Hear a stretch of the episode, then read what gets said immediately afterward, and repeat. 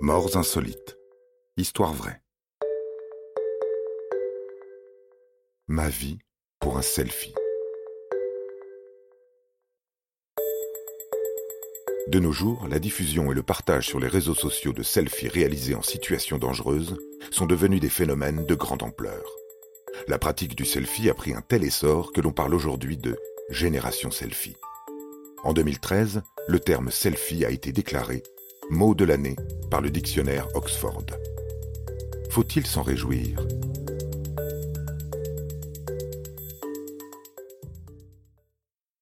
Pour connaître son heure de gloire sur les réseaux sociaux, il faut se prendre en photo dans des conditions extrêmes.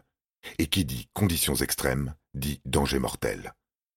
Les pays comptant le plus grand nombre de cas de selfie mortels sont l'Inde, les États-Unis, la Russie et le Pakistan.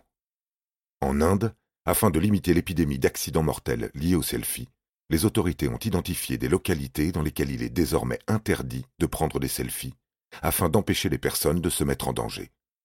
On compte ainsi 16 No Selfie Zones à Bombay. David Lopez, lui, n'habite pas Bombay.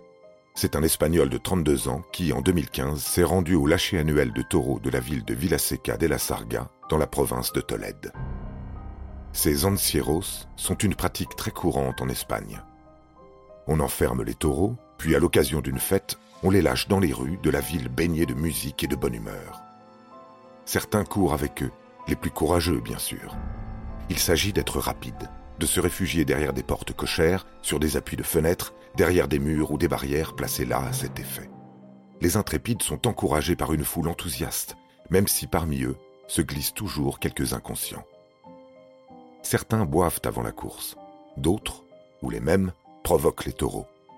Et il y a ceux qui les prennent en photo, ou plutôt qui se prennent en photo avec eux, pour montrer au monde entier qu'ils sont très courageux. David Lopez est impressionné par la puissance des animaux qui déferlent dans les rues avant les corridas.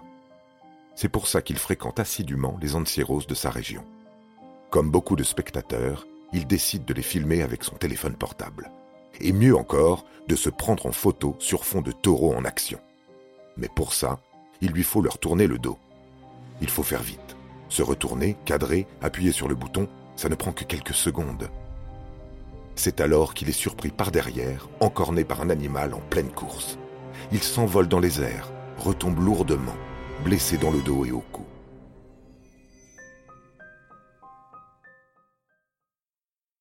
On s'affaire déjà autour de lui, les secours arrivent vite, mais trop tard. David Lopez meurt quelques heures plus tard à l'hôpital. Le taureau aussi, mais dans l'arène.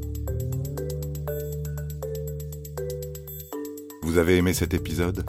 N'hésitez pas à le commenter, à le partager et à le noter. À bientôt pour de nouvelles histoires. Studio Minuit, créateur de podcasts addictifs.